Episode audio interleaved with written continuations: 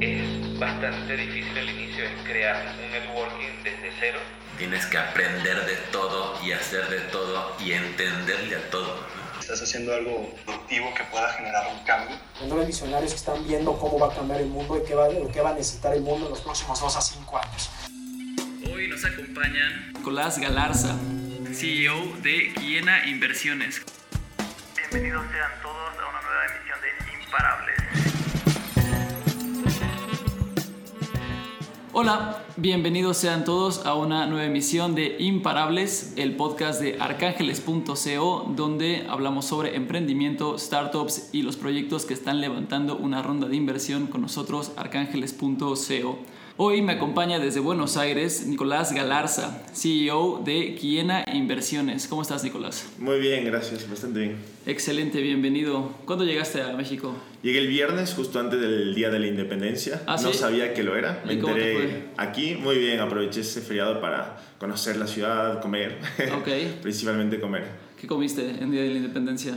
¿No te echaste tu pozole? No, la verdad que fui a distintos restaurantes en esos dos días y le pedía una sugerencia al mesero. Me limité a eso porque no tenía mucho conocimiento de mi lado. Excelente. Oye, entonces este, llegaste el fin de semana y todo, esta, todo este tiempo que estás aquí con nosotros estás viendo lo de la ronda que estás levantando.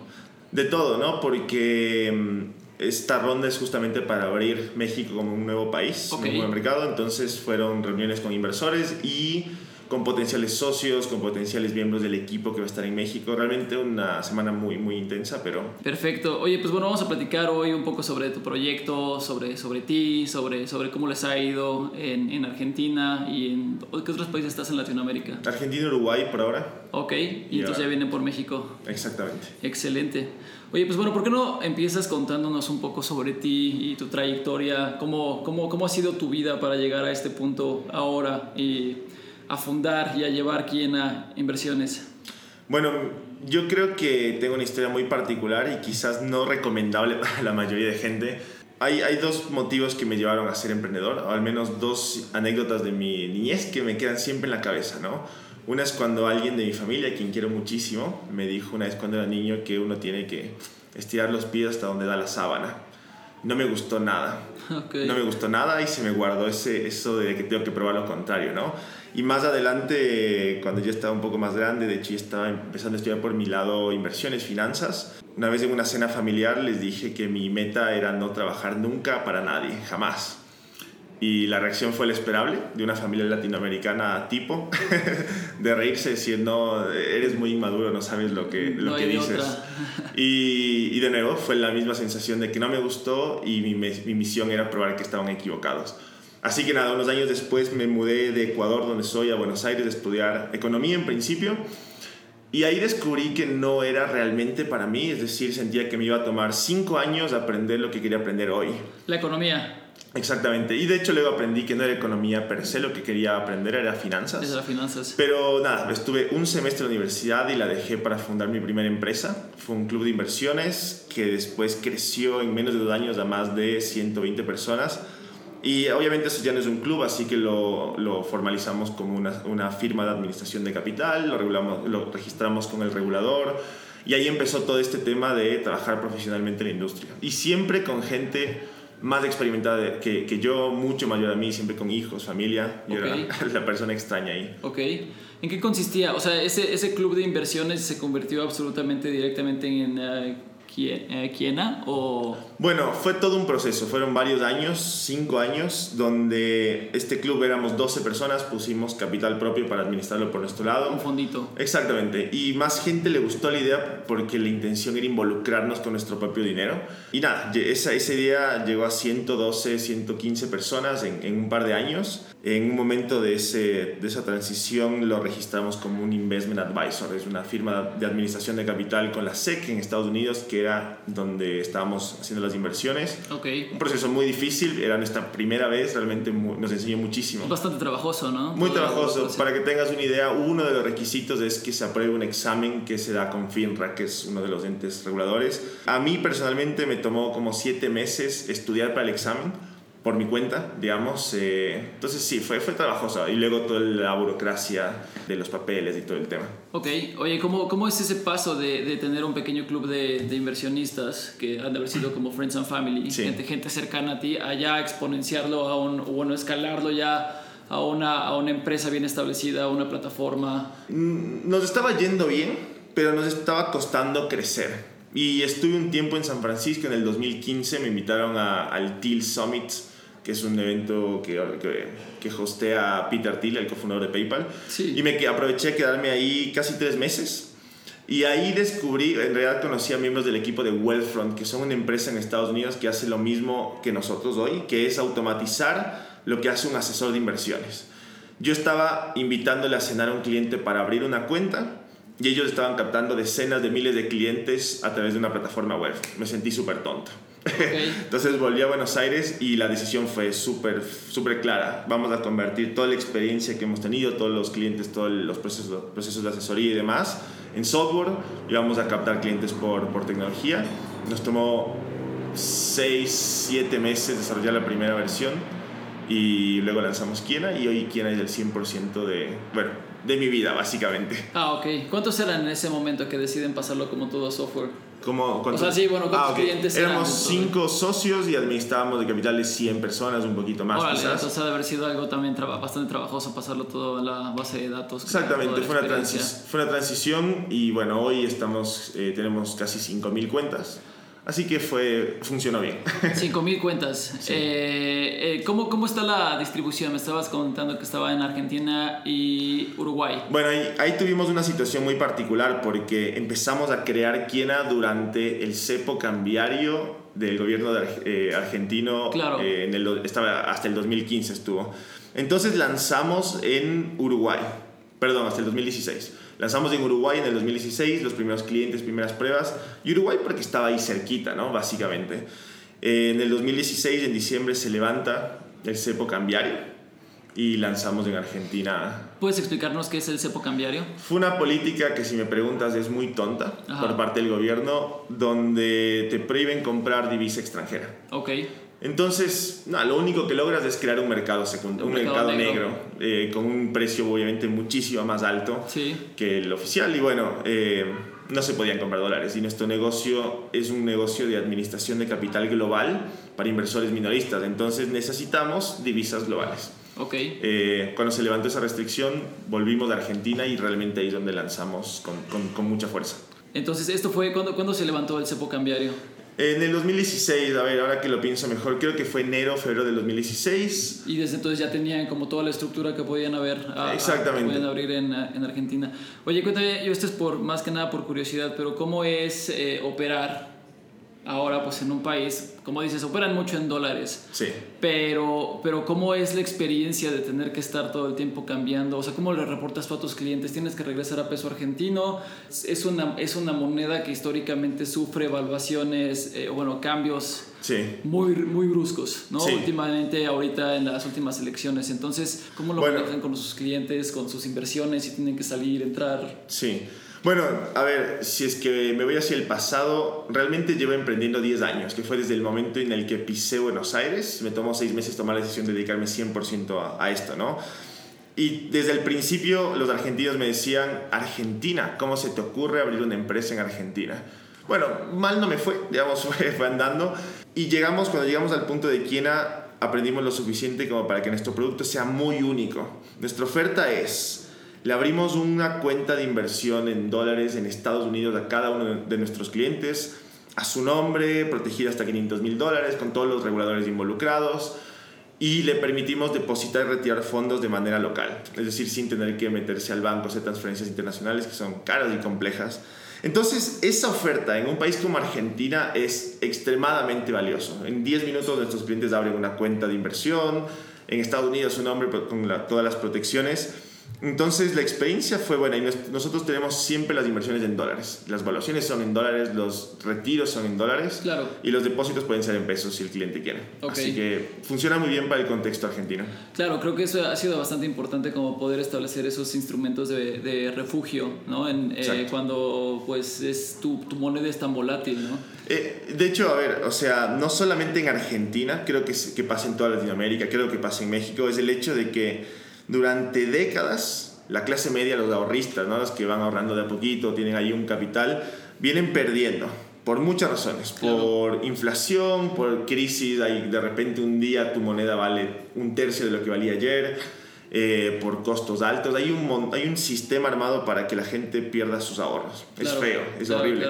Entonces, eh, nuestra misión de alguna manera para, de cara al cliente es, vamos a darle una protección. Claro. Hoy partimos por oferta, digamos, esta oferta de Estados Unidos. No es el último paso, es solo el primero. Vamos a, empe- a empezar a meter nuevos productos, nuevos, Ok. nuevos vehículos de inversión. Ok. Pero es importante tener una base que, que Claro, genere que protección. sea ¿no? sólida. Exacto. Sí, de hecho, esa es de las razones por las cuales eh, Argentina históricamente ha sido de los países con mayor adopción de Bitcoin como activo de refugio. ¿no? Tengo un amigo que, que últimamente se ha vuelto algo de influencer en Twitter, Sí. ¿sabes? En cripto Twitter, Ok. que puso una gráfica muy interesante que decía que si tú como argentino, viviendo en peso argentino, hubieras invertido en Bitcoin en su punto más alto de 20 mil dólares en, el- en diciembre del 2017, en este momento seguirías mejor parado con esa inversión en Bitcoin que eh, parado en el peso argentino. Qué buena estadística, no la tenía. Es, Sí, sí, es sí, muy luego te curioso. mando, sí, sí, sí, luego te mando la gráfica, la verdad. Creo que desde entonces como que su número de seguidores en, en Twitter eh, ascendió realmente exponencialmente y ya se está empezando a volver más. Nosotros hicimos un estudio propio donde comparábamos eh, ahorrar, digamos, dólares bajo el colchón o en la cuenta de, de ahorros sin invertir, ahorros en depósitos a plazo, certificados de depósito en Argentina, en pesos argentinos y ahorros en pesos directamente. Lo hicimos con 25 mil dólares de inicio y ajustamos todas estas por inflación. Ok, Entonces los 25 mil dólares al cabo de die- los últimos 10 años terminan siendo 21 mil dólares, un poquito más, por inflación del dólar, ¿no? En el depósito a plazo, los certificados de depósito en pesos, terminabas de 25 mil dólares en 7 mil dólares. ok, En pesos argentinos terminabas en 600 dólares, Wow. 600 dólares, de 25 mil a 600. wow. En cambio, en un portafolio balanceado global como el que nosotros armamos para los clientes, terminabas, depende del nivel de riesgo, pero entre 30 mil dólares y 55 mil dólares. Entonces, ese es un poco el valor que estamos trayendo, un instrumento que protege, para empezar. Están cubriendo un problema, bueno, una necesidad también bastante grande allá, allá, creo. Se replica en toda Latinoamérica. La gente no tiene mucha conciencia de la inflación. Sí, ¿no? exacto, Piensa exacto. En, en nominal. Totalmente, totalmente. Y, y es grave, digamos, es un problema grave porque cuando, no, cuando pierdes ahorros, pierdes capacidad de inversión y cuando no inviertes, el país no crece. Estás tratando de ahorrar y nada más estás junte y junte y junte dinero debajo del colchón y luego, o sea, al final no, Exacto. no, está ahorra- no ahorraste nada y no te das cuenta de eso, ¿no? Y te preguntas por qué no me alcanza, llevo cinco años ahorrando. Exacto. Te decepcionas y, y pasas directamente a consumir, ¿no? A gastar, a gastar. sí, sí, sí. Y no puedes construir una clase media, digamos, floreciente, Ajá. sin ahorros y sin inversión. Exacto. Y como no existe, ese es nuestro agujero. Ok. Oye, eh, bueno, basado en todo esto, creo que ha sido una historia pues bastante llena de obstáculos, ¿no? Un montón, no tienes idea. ¿Cuál dirías tú que ha sido entonces el reto más grande que se han encontrado en, en su proceso? en ¿Como su vida? quiena o como persona? Como quiena. Ah, a ver, el regulatorio, definitivamente. La regulación, nosotros hoy tenemos tres licencias regulatorias, una con la SEC, el regulador de Estados Unidos, una Sí. con la CNB de Argentina Ajá. y una con el BCU, que es el Banco Central, el regulador de- del mercado en, en Uruguay. Ok. No creo haber hecho algo más difícil que conseguir esas tres licencias en sus momentos distintos. ¿Cuánto ¿no? tiempo les tomó? Bueno, date ¿Cuál, cuál cuenta. fue la más difícil? La de Argentina. ¿Sí? En la SEC nos tomó dos meses porque ya conocíamos el proceso por la firma anterior que yo dirigía. Ya. Ya te- era, es la misma licencia. En Uruguay nos tomó tres meses y medio y en Argentina un año y dos meses. Wow. Y realmente yo había proyectado, digo, Argentina, ok, seis meses. No, proyecté terriblemente mal. De hecho, en algún momento es, es una pelea emocional también, ¿no? Porque dices, esto no va a salir. Sí. Y, todo, y comienzas a cuestionar todos tus supuestos. Dices, todo lo que yo proyecté seis meses, me equivoqué muchísimo, esto no sale. ¿En qué más me equivoqué, no? ¿Qué más...? Pero bueno, es ese roller, roller coaster de, Claro. emocional de un emprendedor que todo el mundo repite. Bueno, cuando estás peleando contra el gobierno es más fuerte, creo yo. No, Diego, creo que ahí compartimos aquí en Arcángeles tu dolor eh, Bueno. muy de cerca porque justamente nosotros también nos encontramos eh, a punto de entregar nuestra solicitud para, para regularnos Sí. ante la CNBB como institución de tecnología financiera. Sí. Entonces, pues bueno, eh, creo que en ese tipo de cosas, cuando la regulación está puesta o se pone como para cierto tipo de negocios, que no es ese guante que a todo el mundo le queda, tratar de llenar esos espacios de los demás dedos que no tienes o que, que ni siquiera te competen, es, es pues toda la parte de la travesía, ¿no? No, y aparte estás tratando tu contraparte, que es el regulador, son gente que nunca, o en su mayoría, son gente que nunca en su vida creó un negocio. Entonces parten de la teoría. Y la teoría está muy buena, pero la práctica suele ser radicalmente distinta. Entonces Claro. te exigen cosas que en la práctica son muy complicadas de lograr. Sí. Innecesariamente complicadas. O sea, el negocio, imagínate que seguramente muchos de la gente que nos está oyendo sabe de la situación en Argentina o escuchó, leyó algo en algún lado en este momento, después de las últimas elecciones.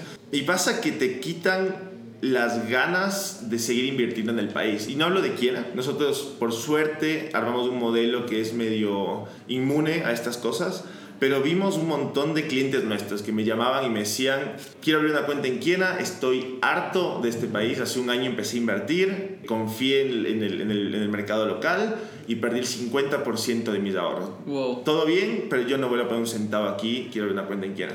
Y eso es muy triste porque nuestro, nuestra misión en Quiena es crear un mercado de capitales, es traer nueva gente, nuevo capital al mercado que financie empresas locales. Y tenemos que ir contracorriente contra este tipo de cosas, ¿no? Sí, sí, como bien dices, creo que es una cosa, eh, muchos de los reguladores como que no entienden lo que es eh, formar, formar un negocio completamente digital o como tratando de atacar a las necesidades, como que, como dices, en teoría lo que están tratando de resolver es muy razonable, ¿no? Evitar Sí. el lavado de dinero, evitar el fraude al consumidor, todo esto. Pero en práctica realmente están elevando la barra al emprendimiento de una manera pues brutal, ¿no? Y lo que estás intentando, como dices, es, es traer más capital, empezar a mover más capital. Digo, nosotros que estamos movilizando Sí. capital, emprendedores, Creando empleo. precisamente. Exacto, es lo que estás intentando hacer. Exacto. Pero bueno, tienes que cumplir de alguna manera, ¿no? Sí, eh, igual va más allá de empresas tecnológicas, es, es todas las empresas. Es, ¿no? lo, es lo que es. Ahora sí, Sí. lo- la regulación es lo que es y, y te toca y... Igual le escuché hace poco a una persona que sí, a ver, a pesar de todas estas quejas que estoy diciendo, en la práctica siempre hay excusas para no hacer las cosas. Claro. Así que nada, te lo tienes que tragar, es parte del, del reto. Es más, una barrera de entrada tan complicada como estas también significa que tienes una oportunidad mucho más grande porque hay menos competencia. Claro, totalmente. Entonces, eh, es un poco donde estamos. Nuestro foco es Latinoamérica, sabiendo incluso que, que hay un montón de barreras que una empresa estadounidense jamás querría enfrentar. Pero bueno, por eso no tenemos competencia y por eso vale la pena, me parece, el, Excelente. el proceso. Oye, bueno, entonces ahora vamos a pasar a platicar eh, pues de Quiena, ¿no? Ok. ¿Qué, qué hace? ¿Cómo funciona? ¿Cuáles son los procesos? Eh, ¿Qué tipo de portafolios manejas? ¿Qué tipo de perfiles de riesgo? Cuéntame, cuéntame todo lo que quieras contarme de Quiena. Ok, voy a partir por, por, lo, por la misión final, que es lo que realmente estamos haciendo. Creo que el problema más grande de la región es que no existe un mercado de capitales. Lo digo porque el mercado de capitales es desde ese lugar donde las empresas locales se financian, crean empleo, crean innovación, crecen, se enri- cre- crean riqueza y los accionistas, que en un mercado desarrollado son la clase media eh, también, se enriquecen junto con las empresas, ¿no? Te doy un dato que a mí me gusta mucho repetir. En Estados Unidos el 54% de la población invierte en el mercado de capitales. En Latinoamérica, depende del país, pero en toda la región, en toda la región no, no llegas al 1%. En Argentina es 0,9, en México incluso es menor, ronda el 0,6, 0,7. Entonces, obviamente las empresas no logran financiarse porque no hay inversores, dependes del tipo de cambio, de los incentivos que el gobierno te da, de cosas que no deberíamos depender como empresarios, ¿no? Cuando yo logre traer millones de inversores nuevos y, y- y ojalá billones de dólares de capital al mercado de capitales, de repente voy a crear un incentivo para que las empresas salgan a financiarse ahí Claro. y deberíamos generar un círculo virtuoso que genere crecimiento real de largo plazo. Ahora, obviamente, esto es una meta enorme, hay muchísimos obstáculos en la mitad y decidimos empezar por el que creemos más urgente, que es cómo hago para pasar del 0,9, 0,7, 1% al 30%, que es la gente que tiene ahorros líquidos bancarizados en, en- en la región. Y la respuesta es crear un proceso mediante el cual yo pueda atender personalizadamente a cada, de a cada uno de estos ahorristas, entender su situación particular, hacerles una recomendación de inversión óptima, es decir, adecuada, no esto de estar especulando con qué va a subir, qué va a bajar, intentando adivinar el futuro, no, un portafolio de inversión de largo plazo y luego les administramos la, administrarles las cuentas de inversión porque cuando uno tiene un tema contable, no estudia contabilidad, contrata un contador. Lo mismo con un abogado, lo mismo con un médico. Bueno, nadie tiene un asesor de inversiones y, y queremos ser ese asesor de inversiones. Este servicio lo, lo, llamamos Wealth Management Inclusivo. Es medio contradictorio, pero creo que es lo que estamos haciendo. Eh, así que bueno, eso es lo que hacen estos software. Le identificamos la situación de cada persona en cuanto a su experiencia, sus objetivos, su capacidad financiera, su capacidad de ahorro, bueno, un montón de variables le generamos un plan de inversión donde incluimos acciones y bonos de todo el mundo, bienes raíces, commodities, cosas a las que en general la clase media no tiene acceso, nunca tuvo acceso, de hecho suena súper lejano. Y una vez que, y, y, la siguiente etapa es responderle preguntas, la tecnología es muy útil ahí, para que tengan una idea, nosotros administramos esas casi 5.000 cuentas de inversión, estamos captando 350 cuentas nuevas por mes, y todo esto lo administramos con dos ejecutivos de cuenta. En una casa de bolsa tradicional sería imposible. Y lo logramos porque usamos software en la mitad. El software responde preguntas, le guía al cliente por dónde tiene que ir, etc. Y una vez que el cliente está cómodo, entiende el plan, abre una cuenta de inversión, le, eh, como dije antes, en dólares, en Estados Unidos, protegida hasta 500 mil dólares, todas estas ventajas, deposita y quien administra esa cuenta de inversión según el plan que le creamos al principio somos el asesor de inversión personal de cada uno de estos ahorristas. ¿Tienes, ¿tienes pools o es, o es completamente individual? Individual, abrimos una cuenta por persona. Y es parte del reto tecnológico, ¿no? No, no es que puleamos el dinero de la gente y administramos todo eso junto.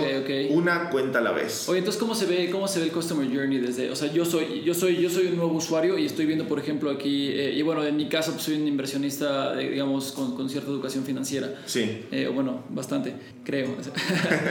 eh, y aquí veo que tienes quiena automática y quiena trading.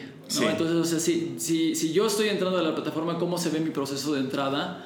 Uh, voy, a, voy a probablemente establezco mi perfil de riesgo desde el principio y... Bueno, te, te, cuento, ¿no? Eh, un poco transparentando qué es lo que estás viendo. Nosotros, eh, el 15% de nuestros clientes utilizan este, este servicio Kina Trading. Y realmente fue una forma de seguir creciendo y generando ingresos antes de obtener la licencia en Argentina para poder hacer publicidad. Solo teníamos la licencia en Estados Unidos. Entonces podíamos hacer oferta privada, que significa si un cliente viene a mí y me pide asesoría o me pide algún producto, yo se lo puedo dar. No puedo salir al, mercado abierto y hacer publicidad hasta que tenga la licencia. Entonces teníamos un grupo de, de clientes eh, con, con cierto conocimiento que nos pidió esto y estábamos esperando, dijimos, ok, ¿cuánto nos toma? Nos toma un mes y medio de trabajo, hagámoslo y nos, hoy nos genera una parte significativa de ingresos. Pero ese no es nuestro core, realmente yo espero que durante los siguientes años eso baje a casi cero, porque estamos, eso sirve a, cliente, a gente que ya invierte. Claro. Mi trabajo es traer gente nueva al mercado. Claro. Y esta gente necesita asesoría, una guía, por lo que quien automática o quien administrada es el servicio que le damos a la mayoría de clientes. Se registran, les armamos el perfil de inversión, les hacemos varias preguntas para entender su capacidad de correr riesgo, primero, que es, tiene que ver con su experiencia, con cuánto dinero tiene, cuánto va a invertir en Kia de lo que tiene, eh, necesidad de correr riesgo, que tiene que ver con sus objetivos, su edad, y el deseo de correr riesgo, que tiene que ver con eh, la persona, que es el que menos ponderación tiene en nuestro modelo, porque la gente en general no sabe cuánto riesgo debería correr, pero se lo preguntamos. Y con eso le generamos el plan de inversión en segundos. Hablamos, esto que te acabo de decir, en segundos. toma un minuto, quizás un minuto y medio, entre Ok. las preguntas del plan de inversión. Ok. Y bueno, si luego el cliente está cómodo, eh, puede avanzar o puede- tiene un asesor asignado a su cuenta personal y abre la cuenta, le toma menos de 10 minutos. En un día, y medio, en un día o dos días se aprueba la cuenta de inversión y puede depositar desde su cuenta bancaria local. Ok. Oye, entonces a mí, eh, digo, lo platicamos un poquito antes del podcast, pero, pero ¿qué te refieres con inversiones matemáticamente óptimas? Bueno, esto es un Eso poco es- técnico, pero básicamente es lo siguiente. A mí me encanta lo técnico. Toda inversión eh, o todo conjunto de inversiones, esto va desde un certificado de depósito hasta una acción en bolsa, ¿no? Toda inversión tiene un nivel de riesgo y un nivel de retorno promedio. Entonces, cuando yo empiezo a juntar distintas inversiones, como es en el caso de Kiena, por ejemplo, un cliente de 5 mil dólares va a tener quizás 8 posiciones en su portafolio óptimo. Entonces, yo digo, pensemos que entre esas 8 inversiones que yo tengo que hacer, Hay una combinación técnicamente infinita de eh, bueno, una cantidad infinita de combinaciones para ese portafolio. Y cada una de esas combinaciones tiene un nivel de retorno y un nivel de riesgo específico. Lo que hace el software es encontrar para el nivel de riesgo que el cliente debe correr, según el perfil, cuál es la combinación que le genere el mayor retorno posible. Claro. Ese es un portafolio óptimo desde el punto de vista técnico, ¿no? Claro. Pero di- dicho más fácil, si es que alguna vez vieron la publicidad de Trivago o, o escucharon, saben de Trivago, creo que hacemos algo similar. De entre miles de alternativas, elegimos la mejor para el cliente. Te lo aprendes porque te bombardeaban con ese comercial, ¿no? Me lo aprendí porque tenemos un comercial muy similar, Ok, basado ok. en ellos, de- basado en ese concepto que, que, bueno, si lo buscan en, en Google lo van a encontrar. Entonces corres una simulación de muchísimos portafolios hasta que encuentras la como una cierta convergencia. Exactamente, Ah, tomamos, punto. todos los, tomamos todos los datos históricos de cada activo que, que disponemos. El, el máximo creo que son 50 o 60 años hacia atrás. Y eso nos da una idea del comportamiento del tipo de activo, el retorno promedio que va a obtener y cómo se comporta cada uno de estos contra otro activo.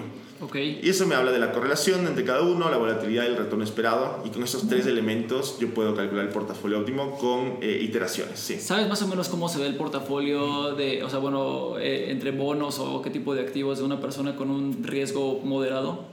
Muchas veces quizás alguien que, que está medio metido en el tema de inversiones habrá escuchado alguna vez una recomendación tipo 60-40, siendo 60% bonos, 40% acciones, 70-30. Pero si es que alguien escuchó eso, quizás se paró a pensar que no tiene ningún sentido que me recomiendes un número redondo. ¿De dónde sale el número redondo? O sea, ¿qué, qué, qué lógica? Me explico, es súper al, al ojo, al, al ojo el- el- la recomendación. Entonces, lo que nosotros hacemos es usar un modelo que se llama paridad de riesgo. Tenemos calculado el, el riesgo que tiene cada activo del portafolio, la correlación entre ellos, y lo que queremos es que cada posición de tu portafolio tenga el mismo riesgo. Entonces, eh, si es que el bono es mucho menos volátil que una acción, yo tengo que invertir mucho más en bonos que en acciones, al punto en el que el riesgo de las dos posiciones sea la misma. Y para eso usamos herramientas más sofisticadas. Podemos incluso en, algunos clientes usar apalancamiento Claro, financiero. ok. De la casa de bolsa usamos margen para apalancar las posiciones menos, menos riesgosas y desapalancar las más riesgosas. Entonces, a ver, un portafolio moderado que utilice margen probablemente tenga 70 en bonos, 30 en, en- en renta variable, pero apalancado el portafolio de tal manera que lleguemos al retorno esperado. No sé si me explico, estoy yéndome a un lugar muy técnico, Sí, sí, bueno. pero bueno. Creo que, creo que por lo menos a través del podcast estamos viendo que sí sabes de lo que hablas. eh, Eh, bueno, eh, para, para y alguien que sabe de qué hablo Eso ya es- puede validar que eh, sí, eh, sí, sí, digo, sí, sí sabe. digo cosas con sentido. Muy bien. Oye, entonces, bueno, pasando yo un poquito más a, a, pues, lo que es el negocio en sí, ¿qué has aprendido sobre la industria y sobre tus clientes en, todo esto? ¿Algo que te haya llevado a mejorar? O, sea, ¿crees, ¿dirías tú que estás, que estás en la versión óptima de tu plataforma? No, no, no, para nada. Y tengo dos, dos lecciones que son aplicables de cortísimo plazo. Uno que lo vamos a aplicar en México y otra que ya lo aplicamos en Argentina. Una es, no tenemos que darle demasiada libertad al cliente porque se mete en un juego de ludopatía, ¿no? De- empiezan a, a jugar, a apostar. La gente tiende mucho a ver el retorno de corto plazo y creer que se proyecta igual hacia el futuro. Tanto pérdidas como ganancias. Entonces es muy típico que cuando algo cae, eh, dic- dicen quiero venderlo y cuando algo sube quieren comprar más de eso, que es, es un cliché, ¿no? Es el opuesto de lo que uno Es- tiene que es hacer. completamente psicológico. Entonces tuvimos que adaptar muchísimo la experiencia de usuario y la interfaz para mostrar al cliente el big picture, por así decirlo, y hacerle muy difícil ver los retornos de cada una de sus posiciones de corto plazo. Entonces, eso fue una, le hemos quitado mucha libertad al cliente en, por ejemplo, decidir en qué activos quiere invertir, porque cuando se lo permitimos a, a un grupo de clientes, fuimos haciendo la prueba, lo que hacíamos era, invierte en lo que quieras, agrega cualquier acción, cualquier activo, lo que sea, y yo te optimizo esa, esa combinación. El problema de eso fue que la gente lo hacía, ponía, por ejemplo, demasiado en tecnología, porque son cosas que llaman la atención, yo qué sé, y cuando caían un poquito querían vender eso y comprar algo más, que había subido el último mes o la última semana. Técnicamente, como software, como empresa, a mí no me genera ningún costo adicional ejecutar esos cambios, pero si es que nuestros clientes pierden dinero en nuestra plataforma por malas decisiones, es un problema para mi modelo de largo plazo. Tengo que Claro. proteger a mi cliente. Eso fue una cosa, aprendimos mucho sobre cómo también cuando las acciones caen, activar lo que llamamos el protocolo de caídas, que es una serie de, bueno, email, interfaz y remarketing a los clientes específicos por redes, para recordarles que eso está dentro del plan, que eh, como mantenerles eh, concentrados en el largo plazo. Y bueno, eso funciona bien. Eh, y la segunda cosa es que, que aprendimos que es muy fuerte es nosotros imagínense que partimos con un producto que es inversiones en Wall Street desde un país latinoamericano. Es un salto enorme, hablamos y, y más apuntando a la gente que, que tiene su plata en la, en la cuenta de ahorros o en un certificado de depósito. De eso a Wall Street hay un salto gigante. Y de hecho la gente nos decía no lo van a lograr, es demasiado grande, la gente le tiene miedo, no lo va a hacer. Pero vamos lo contrario porque hoy el 70% de nuestros clientes nunca habían invertido en renta variable literalmente pasaron de la cuenta de ahorros a Wall Street. Si logramos este crecimiento y aparte somos, tenemos eh, contribución marginal positiva, es decir, ganamos plata con cada cliente que captamos, lo hicimos de forma rentable, excelente.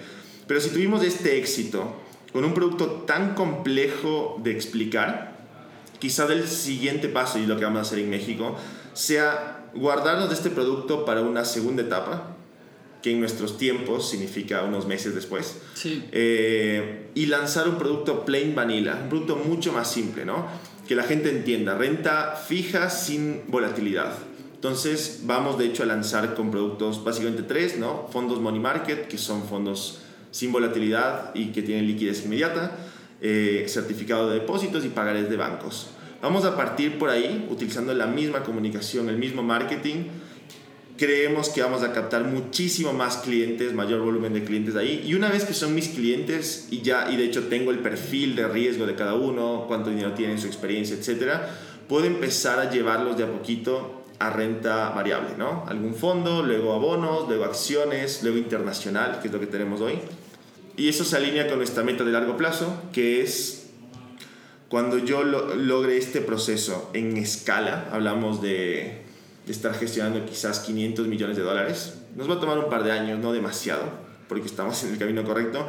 Yo puedo de repente asignar, por ejemplo, el 0,5% del portafolio de mis clientes a una emisión primaria, es decir, a una pyme en un mercado de, de, capitales local, en México, por ejemplo, que sale a buscar financiamiento al mercado y nunca había encontrado inversores del otro lado, yo le puedo asignar, no sé, 5 millones de dólares del capital que administro a que se financie ahí y a mis clientes los protejo porque tienen una porción muy chiquita de su capital en ese IPO o en esa emisión de, bonos o obligaciones negociables y de repente empecé a crear un mercado de capitales. Las empresas ya tienen una justificación para hacer todo el trámite de ir al mercado de capitales y buscar financiamiento ahí. Ese es el objetivo final. Excelente. Oye, este, cuéntame, cuéntame sobre la, la, ronda de inversión que están levantando ahora y bueno, con Arcángeles también. ¿Cuáles, que, ¿Cuáles son los planes para, bueno, cuánto están levantando? ¿Cuáles son los planes?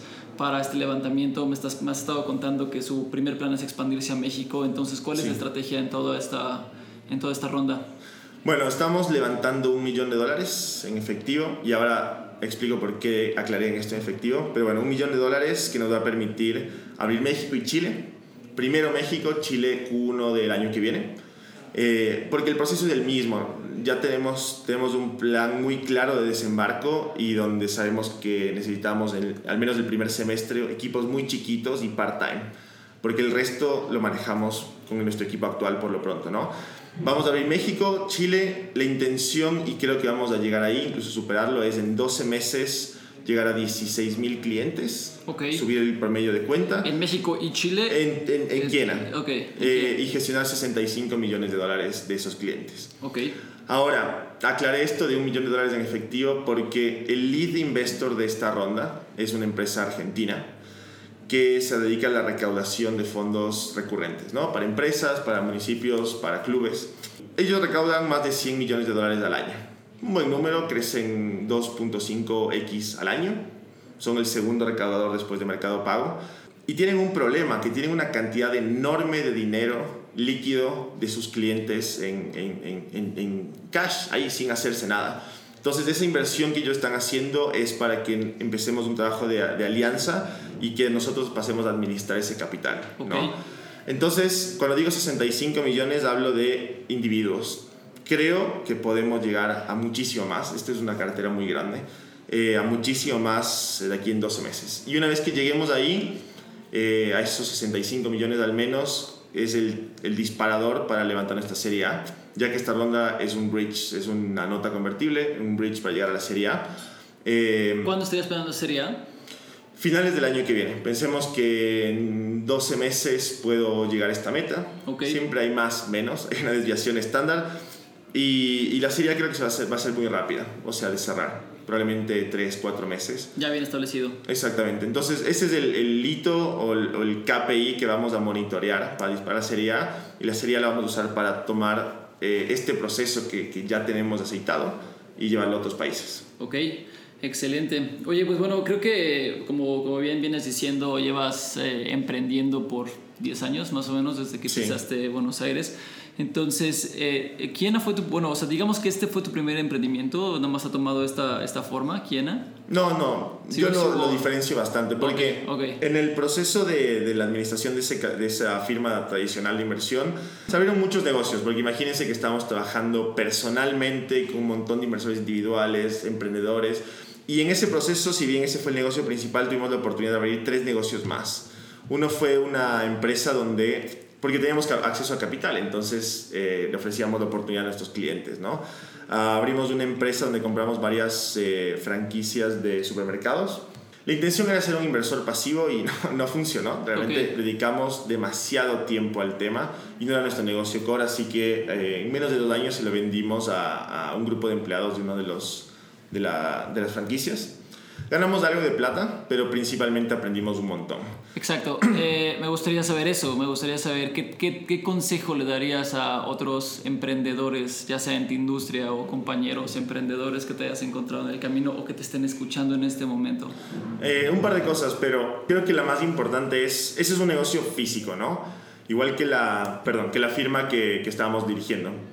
Pero después tuvimos la oportunidad de abrir dos negocios más online. Uno de préstamos eh, online y otro que se construyó para que freelancers eh, argentinos puedan cobrar por sus servicios durante el cepo cambiario. Entonces nosotros cobrábamos cerca del 20% de comisión y aún así ellos tenían acceso a un tipo de cambio mucho mejor que, que el resto de la gente. Imagínate lo grave que fue ese, ese, ese, esa medida, ¿no? Creo que la principal lección fue el tema de no tiene sentido iniciar un negocio que no sea digital, que no esté basado en Internet. El que sea, imagínense que cualquier negocio se puede hacer en Internet, eh, hay de todo, porque es la única forma de hacerlo escalable. Entonces, si vas a dedicarle tu vida, porque la verdad es que uno cuando emprende le dedica su vida entera a su negocio, entera me refiero, le pones todo de ti, ¿no? trabajas mucho más que lo que trabajaría siendo empleado. Claro. Si vas a hacer todo ese trabajo, haz algo que sea escalable y que pueda valer muchísima plata, por así decirlo, ¿no? Que, te, que se te pague por todo el sacrificio que vas a hacer, porque, y este es el, el segundo punto, hay muchísimo sacrificio. O sea, no creo que alguien deba emprender si su intención es tener más tiempo libre, porque es lo contrario, vas a trabajar más. Y es más, alguna vez escuché a alguien decir, y me, me encantó la frase, la gente tiene la fantasía de que va a iniciar un negocio, va a contratar a alguien que lo maneje y va a tener tiempo libre. Sí. El tema es que la gente que se haría cargo de tu negocio no existe. Y luego dijo, en realidad sí existe, se llaman emprendedores y nunca trabajarían para ti. Exacto. Entonces, tiene, tenemos que tener expectativas claras de, de, que el trabajo va a ser tres veces más de lo que tienes en tu trabajo actual. Sí, no, justamente ayer estaba yo en una, eh, me invitaron a una fundación ahí y me preguntaron, me hicieron una pregunta en video, ¿no? A mí y a, otros, y otras personas, que cuál es la relación entre emprendimiento y libertad. Sí. Y todos que relación, de, ¿de qué hablas? creo que nunca has aprendido en tu vida, ¿verdad? Claro. Entonces, este, creo que ahí está el punto, ¿no? Como dices, te vuelves esclavo de tu negocio, pero pues a fin de cuentas es, lo que le, es a lo que le dedicas más, más... Creo que vale la pena. Más corazón, ¿no? Y luego está el tema de que es, es, es extremadamente difícil porque justamente es, es, como todo en la vida, más retorno, más riesgo. Digamos, ese, ese modelo se aplica desde las finanzas hasta todo, absolutamente todo. Y la recompensa de tener éxito con un negocio propio es enorme, es súper grande. No, no solamente económicamente, realmente es... Eh, ayer hablaba con alguien y le contaba que tuve un día muy, muy intenso, muy estresante, un poco angustiante. Y al final del día eh, le decía, a pesar de, lo que, de, de- de todo esto que te estoy contando, se siente hermoso este, Claro, este instante. O sea, claro. eh, cuando lo ves un poco, un paso, das un paso atrás y lo ves, la verdad que, que es, es maravilloso. Entonces, eh, vale la pena, pero hay que entender que hay un costo grande de- en muchos aspectos, ¿no? Oye, bueno, y ya para acabar, Sí. La última pregunta que te quiero hacer, considerando por todo lo que ha pasado Kiena, es ¿qué los hace imparables? Primero de mí, creo que esas dos anécdotas de mi, de mi niñez, porque no las he borrado de mi cabeza. Eh, no quiero trabajar para nadie nunca más, nunca lo he hecho. Y quiero seguir en ese, quiero mantener ese track record. Eh, realmente me, me, me angustia mucho pensar la idea de hacerlo, no porque sea malo, sino porque quizás es un reto que, que asumí. Y no me gusta estirar los pies hasta donde da la sábana, quiero construir más sábana, quiero alargar la sábana, ¿no? Esas dos cosas me hacen imparable, no, no me imagino un mundo donde tenga que cuidar dónde estiro los pies y estar trabajando para alguien más porque perdí.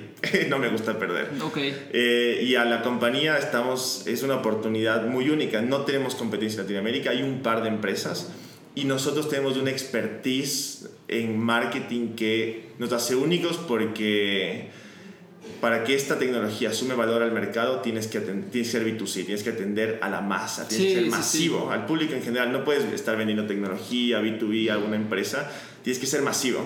Y hemos probado con métricas, con números, con financials que estamos en el camino correcto. Y ese es- creo que somos de esas empresas que cuando vayan a contar su historia hacia atrás digan estuvimos por suerte en el momento adecuado, en el lugar adecuado, que es Latinoamérica en este mismo instante cuando lo fintech es tan nuevo y el wealth management inclusivo, que lo repito de nuevo, es tan nuevo, sin competencia, es, ahora, realmente siento que es ahora. excelente. Pues espero que tengas razón porque bueno... Yo también, porque si no me voy a meter, eh, desperdiciar Esta muchos, muchos recursos. también muy parecida. Sí. Eh, pues bueno, eh, Nicolás, pues no me queda nada más que agradecerte visitarnos hasta acá, hasta la Ciudad de México para platicar y para iniciar todo tu proceso en la ronda de inversión. Fue un gran gusto platicar contigo sobre esto. Para mí también, muchísimo. Gracias por el tiempo. Por mi parte, yo soy Alberto Navarro. Esto fue Imparables. Si les gusta la inversión, si les gusta Kiena, no la dejen, no dejen pasar la oportunidad. Y nos escuchamos en la siguiente emisión. Hasta luego.